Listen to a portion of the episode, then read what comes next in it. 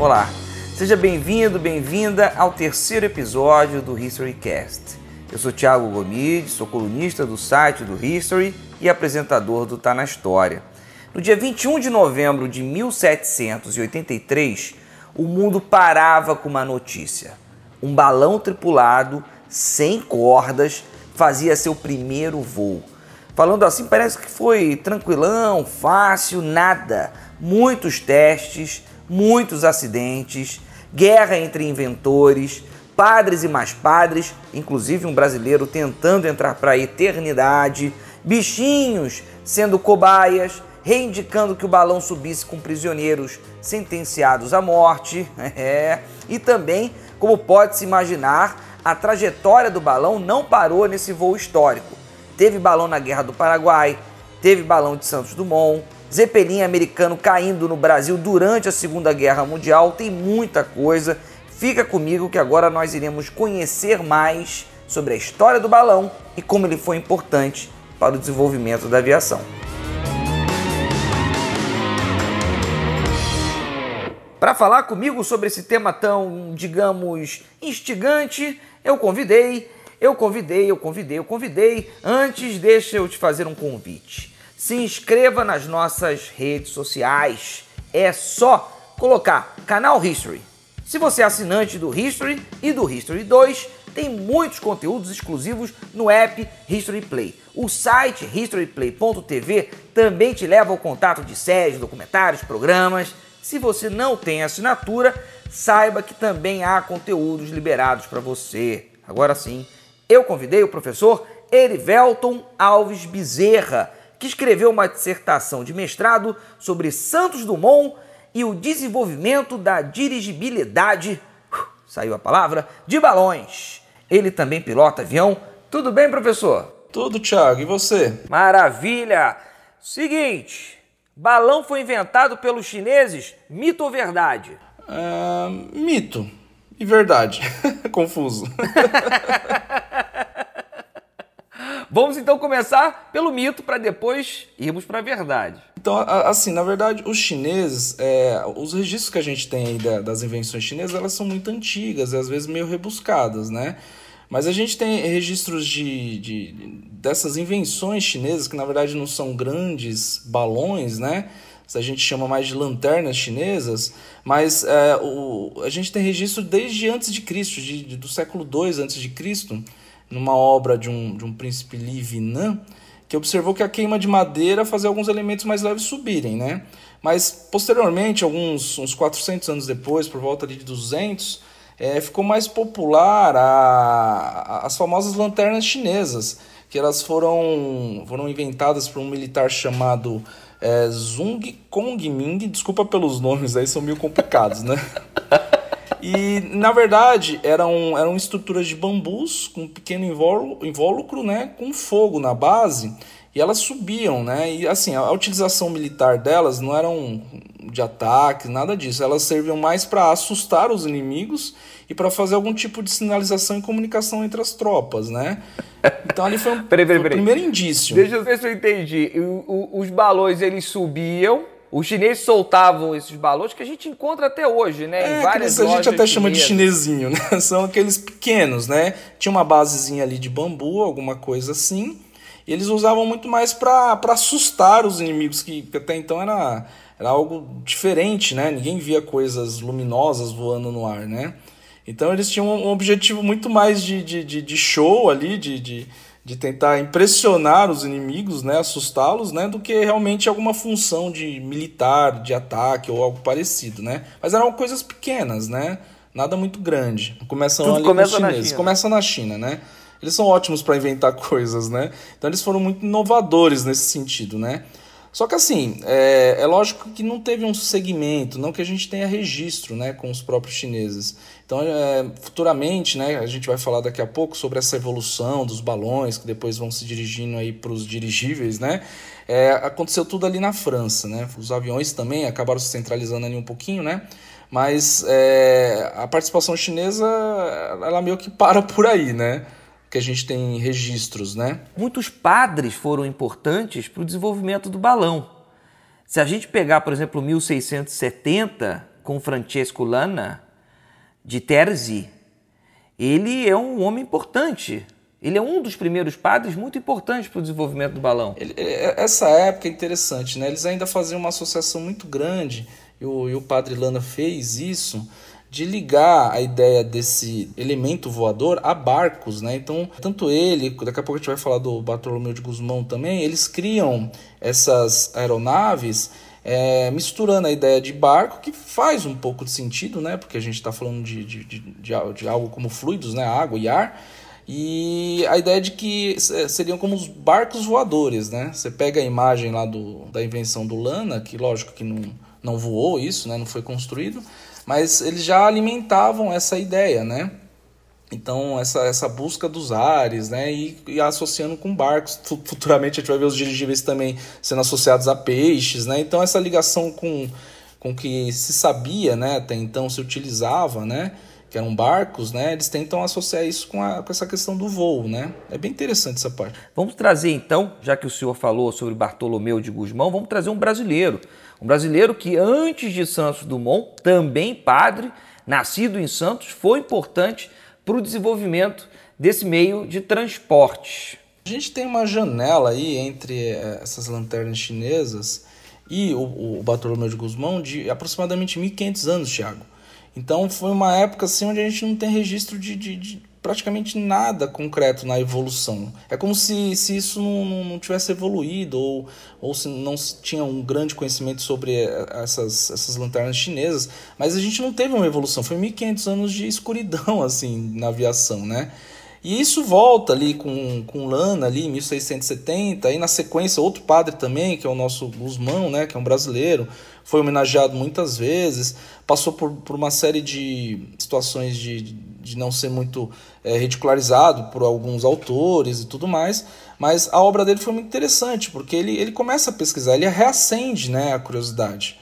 Então, assim, porque o ser humano ele acaba adormecendo. A gente vai ver daqui a pouco o ano de 1783. Eu falo do ano, porque parece que tudo acontece nesse ano, mas parece que as coisas ficam adormecidas até que alguém mexe nisso, né? E todo mundo fala: olha que legal, vamos fazer também. E aí surgem muitos pesquisadores, né? Então, o Bartolomeu ele acaba mexendo nisso, né? Fazendo com que o interesse por esse tema ele, ele, ele, ele apareça de novo, né? E de, de uma forma bem interessante. Então ele, ele faz alguns experimentos, tem a, a, história da passarola, que também é uma ideia de um invento que consiga voar, mas é parecida a uma mistura de barco com um pássaro, né? Um negócio bem bonito de se ver, né? Mas que não tinha assim uma, um, uma base científica que fizesse com que isso voasse mesmo, né? Mas ele faz os experimentos lá na, na, na, na corte lá de Lisboa, né? É, ele foi financiado pelo rei Dom João V, então ele tinha todo um, um staff, ele, todo um patrocínio ali da, da corte para que ele fizesse as pesquisas. É só para poder falar um pouco sobre quando nós tivemos contato com essas experiências do Bartolomeu de Guzmão e também deixar muito claro que é complicado você ter referências concretas do que aconteceu. Você vê, a primeira notícia impressa sobre os experimentos de Guzmão foi publicada em 1759. É, e mesmo assim, muitos anos depois, como o professor já adiantou, né, ele sofreu muitos deboches, muitas dúvidas, uh, muitas caricaturas. Ele também acaba enfrentando, com o decorrer da história, muitas questões se ele conseguiu ou não conseguiu levantar o balão. Qual foi a eficácia e quais foram os desafios. Ninguém tira dele o peso de ter colaborado, mas o tamanho desse peso, sim, é muito questionado. Por isso eu gostaria de voltar para 1709, que foi quando ele, de fato, em Lisboa, e aí nós estamos ali perto do Castelo de São Jorge, é, perto da, da, enfim, de um centro econômico atual de Lisboa. Como é que foi esse experimento dele? O senhor sabe os detalhes? Então, ele, ele, ele acaba é, fazendo algo como se fosse esses pequenos balões de, de, de, papel mesmo que a gente conhece hoje. Ele coloca um barquinho de madeira embaixo e com, com esse fogo, né, para que ocorra o aquecimento do ar ali. E esse balão ele realmente ele voa, né, dentro ali da corte, né, impressionando todo mundo, né. Existe uma preocupação em acabar causando algum tipo de incêndio ali, mas foi uma, uma, experiência que impressionou muito. Era, era em pequena escala, sabe, Thiago? Mas já era uhum. o início de alguma coisa, né? Já era ali uma, uma, uma, tentativa de demonstrar a possibilidade de fazer algo, coisas maiores, né?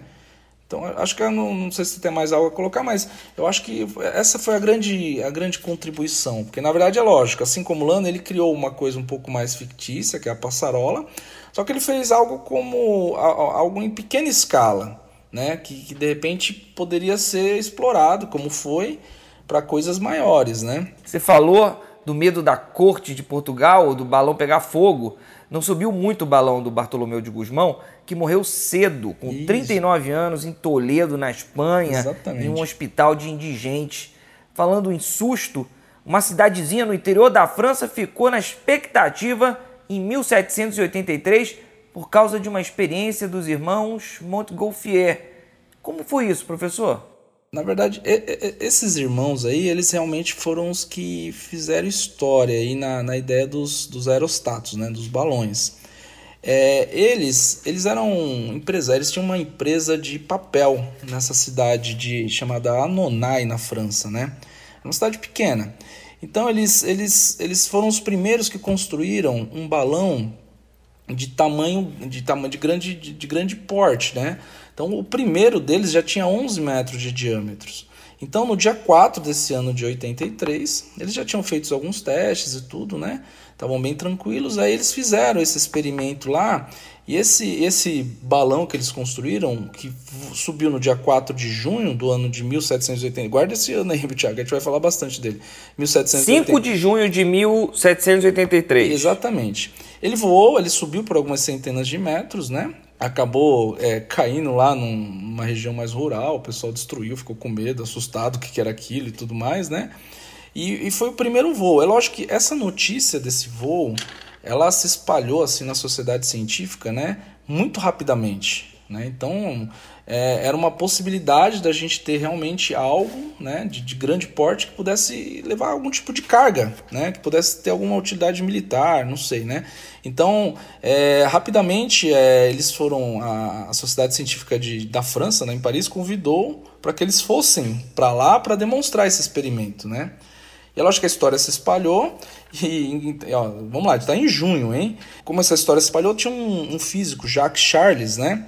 Que conhecia ali os trabalhos do Cavendish, do, do Lavoisier na obtenção de um novo gás, que era o hidrogênio ali, né? Que era um gás altamente inflamável e muito mais leve que o ar. Então ele tinha o conhecimento desse gás e antes mesmo dos irmãos chegarem a Paris lá para demonstrar o experimento, no dia 23 de agosto, ele, ele fez né, um balão de hidrogênio, que foi o primeiro balão de hidrogênio, no dia 23 de agosto, esse balão ele subiu, né, ficou 45 minutos no ar e caiu com 24 km de distância. Nós já vamos chegar, professor, no Charles, porque é um dos grandes rivais, se não o maior rival dos irmãos Montgolfier nesse momento histórico. Exatamente. Ou seja, quem levanta o primeiro balão. Exato. Mas eu gostaria de chamar a atenção para a cidadezinha de Anonai, uhum. que foi essa cidadezinha que presenciou um primeiro teste de subida de balão não tripulado no dia 5 de junho de 1783. Essa cidadezinha fica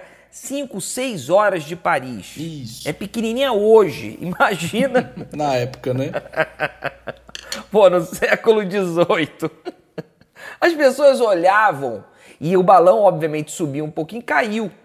As pessoas olhavam como se estivessem vendo a descida do, sei lá, do Leviatã. Acho que é, eu imagino o que passava na cabeça das pessoas, né? Vendo. E ainda mais aonde ele caiu, as pessoas não sabiam, né? Do, do, do experimento, ficaram extremamente assustadas e destruíram todo o balão, né? Então, assim, foi, foi uma. Assim, normalmente a gente espera que coisas como, como, como essas aconteçam na capital, né? No, no caso dos irmãos Montgolfers, não foi, né? Foi uma cidade muito pequena, entendeu? Mas foi muito... Porque a França também respirava balão, né, professor? Depois disso daqui, surgiu um movimento, um balonista na França, que para que tudo ficou assim, né, entre 1783 até Santos Dumont, lógico, isso passou de Santos Dumont, era, eles respiravam essa história do balão ali, né? Juntamente com a Belle Époque, toda aquela coisa da, da, da França ali, né? Juntamente, é, juntamente com essa coisa do voo, foi um, um, momento muito interessante ali da história deles, entre outras coisas que estavam acontecendo ali. A França era o centro ali da arte intelectual, de tudo que acontecia, né? E, e o balão também tá, fazia parte de, de, de todos esses essas evoluções que tinham por ali, né? Vamos falar do Charles, porque Charles, querido ouvinte, querido ouvinte, Charles é dos meus. Rapaz, esse Charles, ele realmente fez o balão com hidrogênio, mas o Charles, ele fez uma vaquinha antes de tudo, né? Ele foi pedindo uma grana, botou praticamente, se tivesse internet ali no, numa dessas, dessas plataformas de vaquinha.com, e pediu grana para poder levantar o balão. E eu, conseguiu, cons só não foi primeiro. Conseguiu e o interessante é que, lógico, os irmãos lá, eles tinham mais recursos, porque eles tinham a fábrica de papel, tinham material, e, e é lógico, o ar quente é muito mais barato que o, que, que, o, que o hidrogênio, né? Que era, na época era extremamente caro para conseguir produzir esse tipo de gás, né? Então ele ali ele fez uma vaquinha mesmo para conseguir fazer o balão, né? E conseguiu um bom dinheiro. É lógico que, que é, essa vaquinha ele usou num segundo momento, um pouco mais para frente, né? Mas é, ficou, aí começou ali uma, uma corrida entre eles, né? Então era um, era outro. Os irmãos acabam fazendo mais experimentos, porque era um pouco mais fácil ali para eles, né? Mas assim, é evidente, e fica muito evidente isso depois, que o balão de hidrogênio ele é muito mais eficiente, né? Então acaba, acaba sendo né, o, o gás utilizado nos dirigíveis né, futuramente. E o ar quente, né, hoje a gente vê muito balão de ar quente por aí voando, né, de, com os turistas e tudo mais. Mas o hidrogênio acabou se tornando a, a principal forma de, de ascensão dos aerostatos, né? Que aí você não precisa levar fogo junto, né? É lógico que só na hora que que a gente coloca motor nos dirigíveis, que aí dá alguns problemas, né? Com essa história do fogo e do hidrogênio não combina muito Fato bem. Fato que né? não, e a história também vão ter vários acidentes mostrando que não combinam. Agora, é importante também deixar claro que esses movimentos estão acontecendo de maneira conjunta. Né? Não tem um parando para o outro começar, eles estão indo. Nesse momento, Charles está tentando criar o balão dele de hidrogênio para subir tripulado. Você tem os irmãos Montgolfier também tentando fazer o primeiro voo tripulado. Nós já tivemos algumas experiências de não tripulado, inclusive 19 de setembro de 1783, ano que o professor já determinou como emblemático Palácio de Versalhes. Parou para ver. Parou. Parou, parou porque subiram bichinhos. parou para ver o nosso, nosso o primeiro voo tripulado, né? Por um galo, um pato e um carneiro, né? Em um balão dos Monte Golfers, né? Então foi, foi assim, um evento muito, muito interessante. Apesar que assim, esses eventos de balões, eles sempre paravam a cidade. O evento do dia 23 de agosto, do, do, do Charles, ele parou metade de Paris para ver esse balão, entendeu? Aí o outro evento que já teve aqui foi o primeiro voo tripulado, já foi lá no Palácio de Versalhes, com o rei, com tudo que tem direito, entendeu? E eles ainda eles adornavam o balão, eles colocavam é, coisas de ouro no balão, faziam, além de fazer o balão, eles faziam o balão bonito ainda, né? Para impressionar mais ainda, né? Então, realmente, assim, era uma questão de, de corrida, né? Do, do para ver quem conseguia fazer primeiro, né? Mas tinha também todo um status ali da sociedade francesa querendo ver, participar e querendo estar tá ali perto do, disso tudo que estava acontecendo. Era uma corrida, né? É lógico que depois dos bichinhos, né? A gente começa aí a corrida para botar gente nesse negócio, né? Peraí que eu quero concluir a história dos bichinhos. Você tem em Versalhes, uhum. em 1783, Maria Antonieta, que perderia a cabeça seis anos depois com a Revolução Francesa, o rei Luís XVI, uma multidão enorme, não nos jardins, todo mundo reunido vendo o balão subir com o carneiro, com o pato e com o galo, subiu, subiu, subiu. Agora sim, o que aconteceu, professor? Não, depois ele desceu tranquilamente, todos os bichinhos chegaram sãos e salvos no chão. Entendeu? Eles sobreviveram ao primeiro voo, entendeu? Anos depois, quem seria mandado para o espaço foi um cachorro. É, né? então. Ou melhor, uma cadelinha seguiram, lá. Seguiram a mesma receita, né? Manda um bichinho para ver se dá certo, depois a gente vai. Vamos então para novembro de 1783. Um pouquinho antes, viu, Thiago? Um pouquinho antes, no, no 19 de outubro, já acontece a primeira ascensão com o ser humano, né? Ah, Mas era, verdade. Era, era ancorado ainda, Não foi o primeiro voo que realmente a gente marca em novembro como a data né, do, do, do voo livre, mas 19 de outubro aconteceu um negocinho ali nos experimentos. Mas vamos lá, vamos falar de novembro. Não, não, vamos passar para outubro, porque tem um personagem importantíssimo, Pilatre de Rosier. Ele vai subir sozinho, com o balão preso a cordas. Ele consegue regular o voo, sobe e volta. Era o passo anterior para o primeiro voo livre. Quem foi Pilatre de Rosier? Ele era um professor, viu? Um professor que foi convidado aí, né, para poder participar desse primeiro voo aí, né?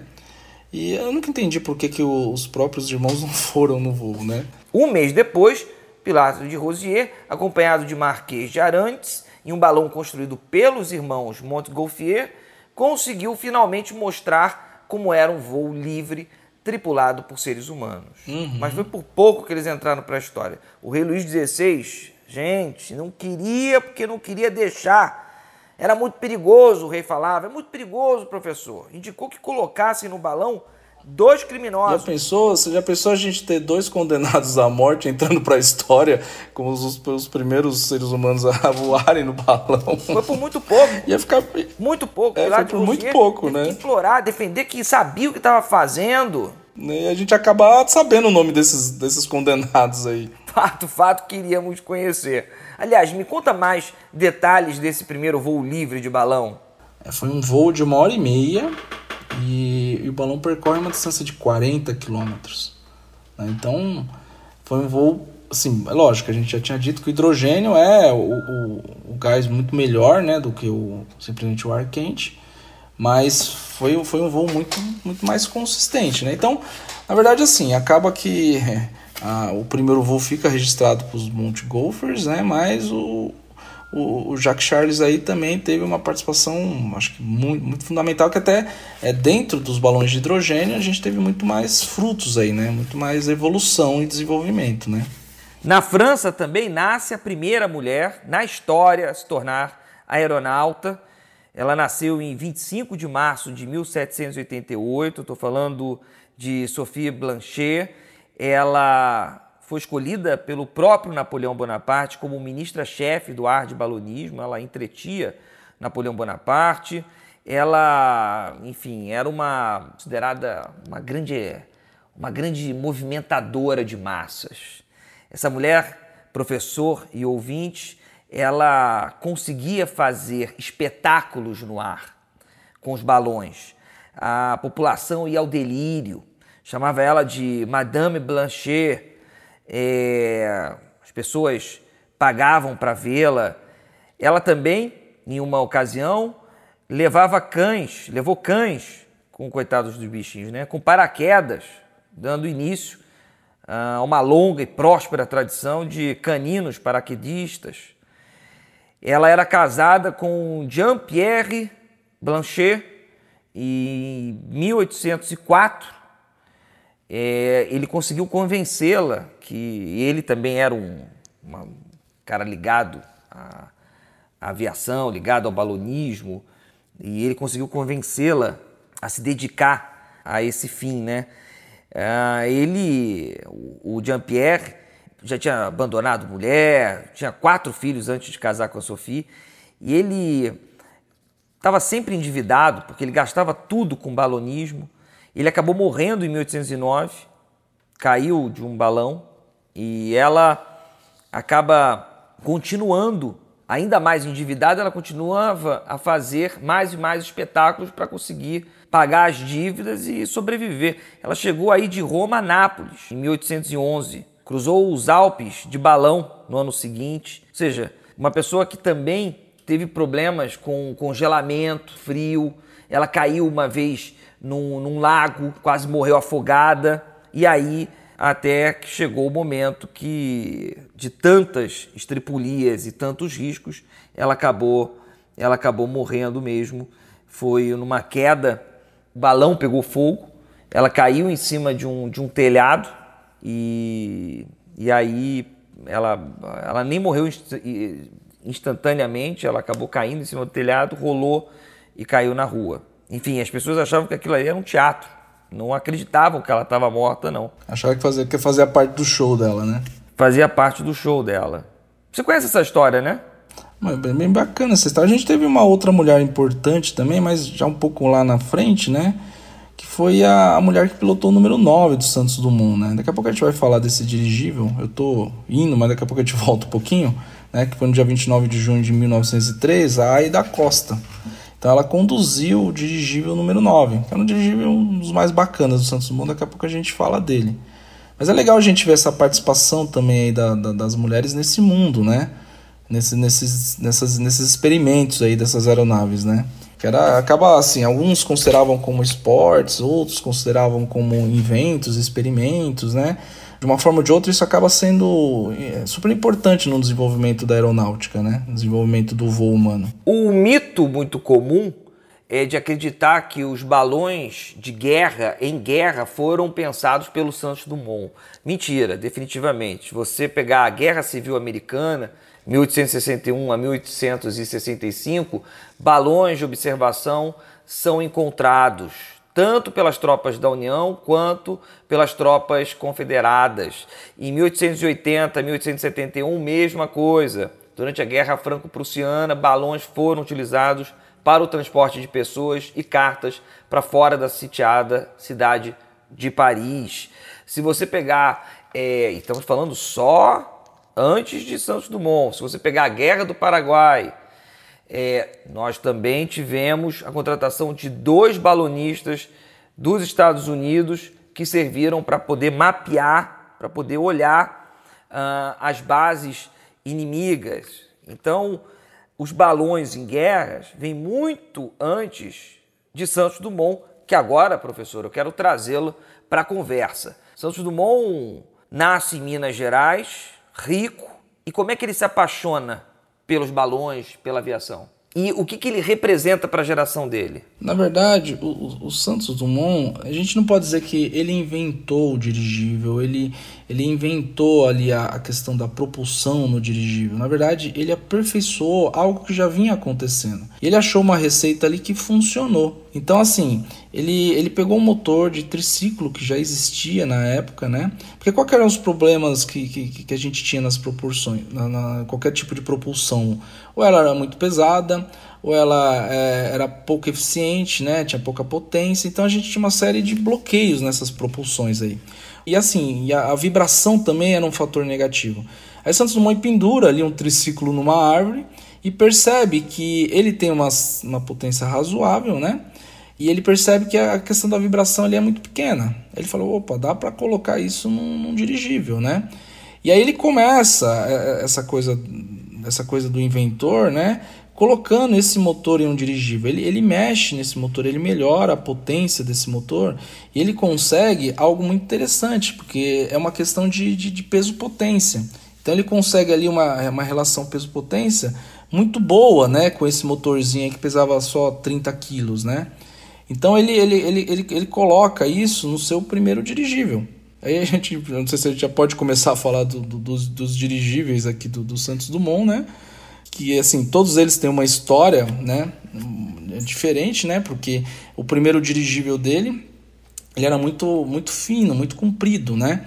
Então ele acaba. Ele, ele, caiu com quase, praticamente com quase todos os dirigíveis. Eu quero falar né? dos acidentes do Santos Dumont, mas antes eu gostaria de, de comentar que há relatos que ele foi, uma vez estava tava saindo do balão e, e aí foram ver, ele estava no balão com um almoço completo. Tinha ovo, tinha frango, tinha fruta, tinha sorvete derretido, né? Tinha garrafa de champanhe, tinha taça, tinha mais de uma taça. Enfim, ele era uma pessoa excêntrica.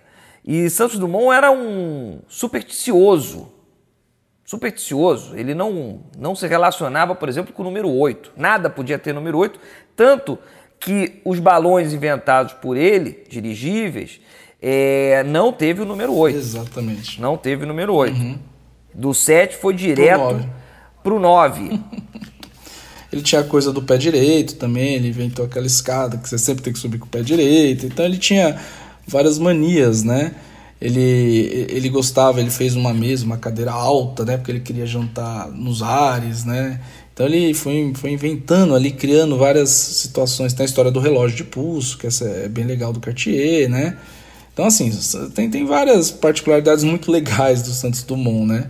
O, o Santos Dumont pede ao Cartier, uh, querido amigo, que fizesse um relógio de pulso para que ele não precisasse tirar a mão dos pudesse ter mais né? para poder ter mais facilidade. Naquela época o relógio era e ainda é possível encontrar em alguns antiquários, talvez muitos dos ouvintes conheçam, era aquele de bolso, né? Você tinha que tirar do bolso, ver a, a hora ali, ou seja, era muito muito pouco é, muito pouco usual para alguém que estava manejando balão, para alguém que estava, enfim, é, utilizando as mãos para poder se manter voando. Acidentes do Santos Dumont, vamos para eles. Vamos. Ele teve muito acidente. Rapaz, ele teve muitos, viu? Na verdade, ele, ele caiu com praticamente todos os, os dirigíveis que ele fez, né? Então, o primeiro, né, é, é, assim, o Santos Dumont ele buscava uma simplicidade, assim, até para redução de peso, então ele fez uma série de mudanças de material, forma de, de, de, você prender ali as cordas e tudo mais.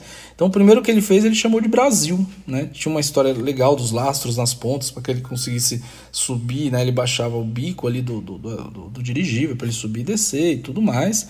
E aí, no 18 de setembro de 98, ele fez o primeiro voo, né, enroscou numa árvore, rasgou e caiu. Aí, dois dias depois, no dia 20, ele fez o segundo voo. Aí ele deformou, dobrou e ele caiu de novo. e aí ele foi pro, pro, pro, pro, segundo né, dirigível, que ele chamou de número um, porque o primeiro ele chamou de Brasil. Um pouco mais, né? Porque é, é, o grande problema dele era, era o, o invólucro dele era, não era rígido, né? Então ele tinha ali aqueles, aqueles pequenos é, balonetes dentro, né? Para que fizesse a compensação, para que não deformasse, mas nem sempre funcionava bem. Então o número 1 um era muito comprido, né? Então ele acabou. É, o número 1 um já fez um pouco mais largo que o Brasil, né? Mas mesmo assim ele dobrou e caiu no dia 11 de maio, né?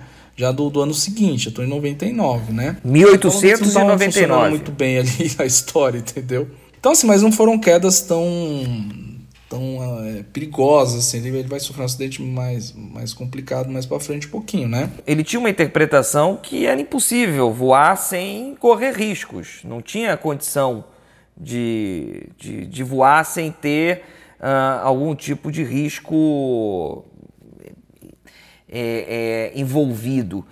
Santos Dumont se envolve em diversas polêmicas, diversas polêmicas, inclusive porque era uma pessoa muito competitiva, era um baixinho, uh, tinha ali um metro e cinquenta e pouquinho, e colocava palmilha para palmilhas para parecer mais alto, e era competitivo até não poder mais, tanto que ele se envolve numa polêmica que é o prêmio DOT. Rapaz, isso aí foi uma, foi uma, uma briga, ele cismou e ele era teimoso, né?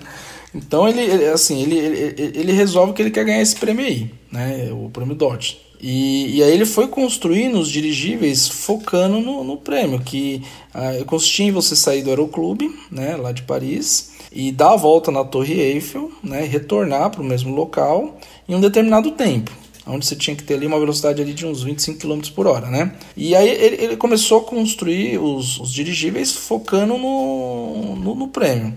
Primeiro ele fez o número 3, né, mais largo ali no centro, porque ele tudo, dobrava, né, então ele já fez um pouco mais largo, né. Ele funcionou até que bem, mas mal atingia 20 km por hora e só voava em condições com praticamente vento nenhum. Ele não caiu com esse, tá? Aí ele foi pro número 4, né? Já, já foi um, um mais potente, né? Mais estável, né? Ele queria concorrer ao prêmio com esse dirigível. Só que ele teve alguns problemas, acabou adoecendo na época, teve que se tratar, ele acabou nem voando com o número 4. E aí vem o número 5, né? E vamos embora com os números aqui, né? Já um pouco melhor que o 4, maior, mais estável. E, e aqui ele teve um acidente bem difícil com esse número 5. Foi aquele acidente que ele caiu no, no, no telhado do hotel lá, Thiago, né? Então ele foi tentar contornar, teve uma série de problemas nesse processo, né? o, a hélice acaba rasgando ali, enrosca na corda, depois rasga ali a, o balão e ele acaba caindo no hotel, lá no, no, no, em cima do hotel Trocadeiro lá. Acho que foi um dos piores acidentes que ele teve aqui, né? A grande maioria dobrava, descia, batia, enroscava em árvore e tudo mais, né? E aí o número 5 foi, né? Agora a gente vai para o 6, né?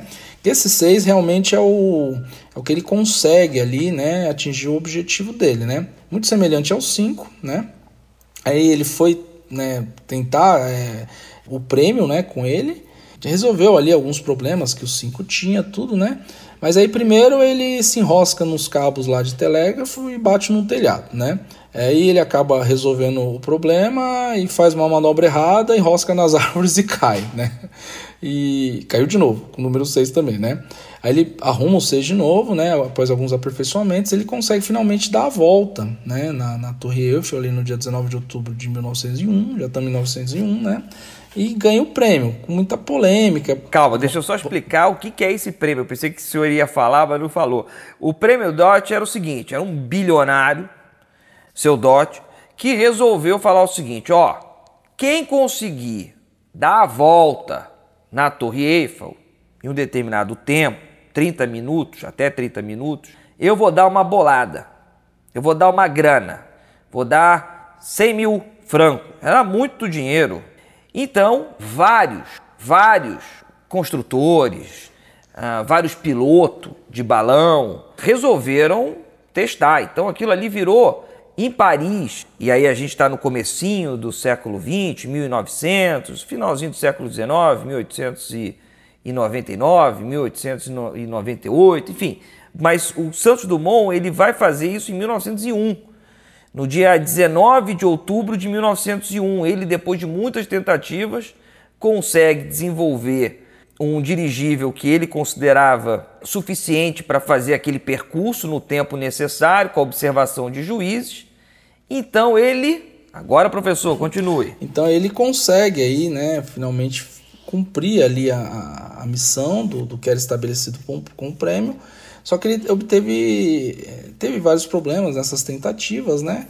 Mas finalmente ele consegue fazer, que a gente tem aquela foto famosa dele contornando a Torre Eiffel com o número 6, e ele acaba conseguindo cumprir isso com um pouco de atraso ali, um minuto e pouco a mais do que o tempo que deveria ser, né? E aí começa uma polêmica e a comissão no fim acaba cedendo e dando o prêmio para ele, né? Ele pega esse prêmio, interessante, Thiago, que ele não fica com esse dinheiro, viu? Ele distribui, metade ele dá para os pobres, né? E a outra metade ele distribui para as pessoas que ajudaram ele a, a construir o, o dirigível, né? Que trabalhavam com ele ali, né? Mas no fim ele acaba ganhando um prêmio do governo brasileiro, mais ou menos equivalente ao prêmio lá da França. Então na fim ele não saiu perdendo, não, né? É porque teve uma enorme discussão, por isso que foi polêmico, né? O, o Dot, por exemplo, não queria dar, achou que, de acordo com os organizadores, que ele não tinha alcançado Uh, menos tempo do que 30 minutos. Mas para você ver o poder, né? A imprensa, o povo de Paris, o príncipe, o Roland Bonaparte, é, enfim, um montão de gente falou: não, ele conseguiu sim, ele conseguiu sim.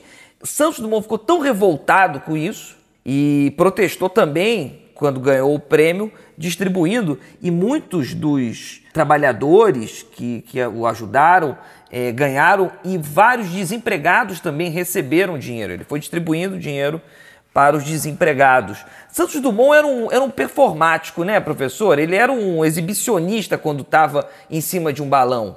Exato, né? Ele, ele, assim, ele queria chamar atenção, né? A gente não pode negar esse fato, né? Ele queria o show. Tanto é que ele faz muito disso com o número 9, né, Thiago? Né, que se a gente já pode ir pro 9 já. Podemos, é, vamos pro 9. É, é, é o dirigível que eu mais gosto dele, assim, né? Porque, na verdade, eu acho que a ideia ali, né, de, de ter um dirigível, eu acho que é questão de, de você falar assim, ah, eu quero um dirigível que voe em altas velocidades. Não tem, não tem como, né? Então, na verdade, assim, ele, ele volta um pouco é, dessa história de fazer dirigíveis cada vez maiores, com motores mais potentes, que atinjam mais velocidade. Ele resolve fazer um dirigível pequeno, né, bem muito menor que os outros, com motor com pouca potência, porque a ideia dele é que isso é, funcione como um veículo pessoal dele. Então, esse número 9 foi o, foi o dirigível que ele a, acaba ficando por mais tempo, né? E ali ele vai para restaurantes, ele visita os amigos, né? Ele coloca a Aida lá para dar um rolezinho no número 9. Então, assim, ele, ele acabou, acho que, se divertindo mais com esse dirigível, mostrando para as pessoas que a ideia do dirigível é realmente ser um veículo de transporte pessoal, entendeu? Então eu gosto muito do número 9. Aí só pra voltar só um pouquinho, o número 6 caiu também, tá? Depois ele caiu com o número 6 no mar, tá? Só pra gente não, não deixar de registrar as quedas do Santos Dumont aí, né? É, por falar em queda, professor e ouvintes, eu tô lembrando que Pilatre de Rosier também se acidentou fatalmente, nesse caso, com o balão. Ele tentava atravessar o Canal da Mancha. É, outro brasileiro que foi importante para a aviação e também se acidentou, também fatalmente, foi Augusto Severo em 1902. O Pax, o dirigível dele, explodiu no ar de Paris, foi horrível, vou até mudar de papo. Guerras, já falei que o balão foi usado na Guerra Civil Americana, na Guerra do Paraguai, principalmente para observar os inimigos, levar informação. Na Primeira Guerra Mundial, de 1914 a 1918, o dirigível foi usado para ataque. A França possuía 15 dirigíveis, a Alemanha tinha 7, a Inglaterra tinha 6. Londres, em 1915, foi atacada pelos alemães com o Zeppelin. Durante a Segunda Guerra Mundial, e aí nós já pulamos para o período que vai de 1939 a 1945, um Zeppelin americano caiu em Arraial do Cabo, região dos lagos do Rio de Janeiro. Maluquice? O que, ele estava fazendo?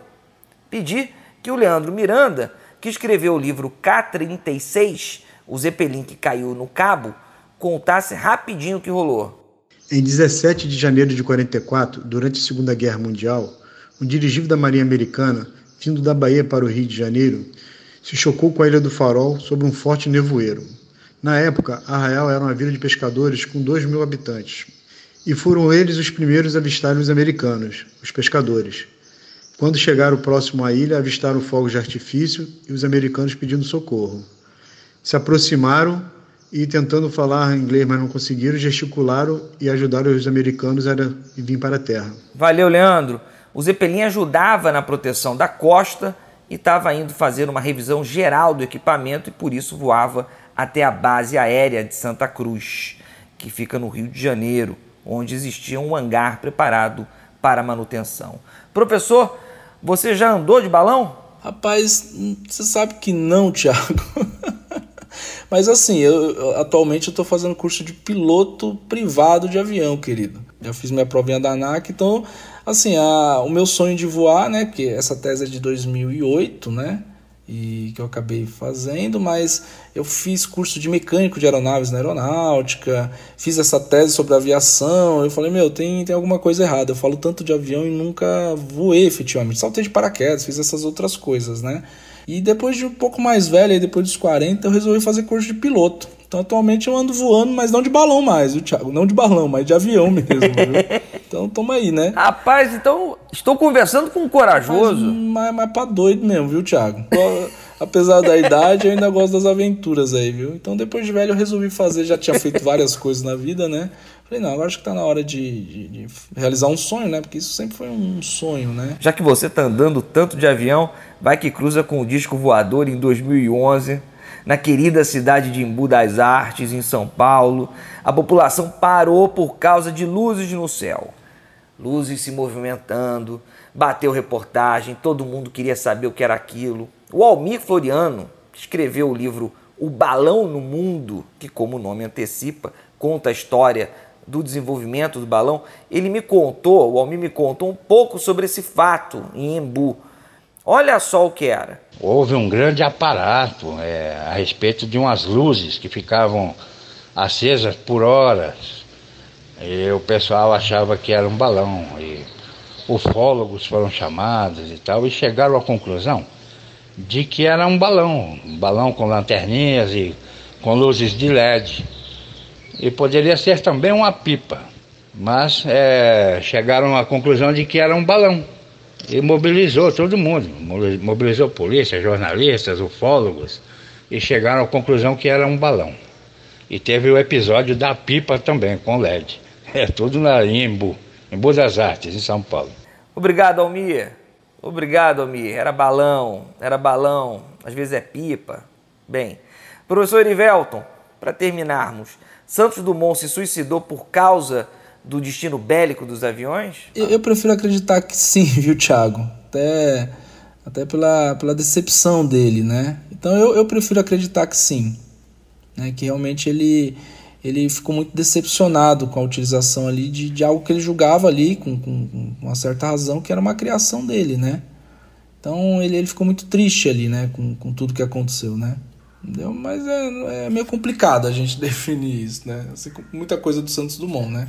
Santos Dumont uh, se mata em 1932. Em 1931 ele é eleito para a Academia Brasileira de Letras, não chega a assumir, ele não, não vai em 1932 acontece a Revolução é, Constitucionalista de São Paulo e ele se mata em 1932. Professor Erivelton Bezerra, muito obrigado. Que é isso, foi um prazer, viu, Thiago? Prazer foi meu. Obrigado a você que nos acompanhou e lembre-se que pode acessar o History e o History 2 em qualquer plataforma.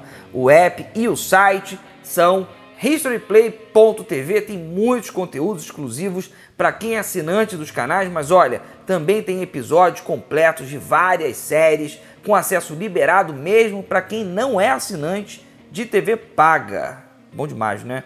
Tá acompanhando a gente nas redes sociais?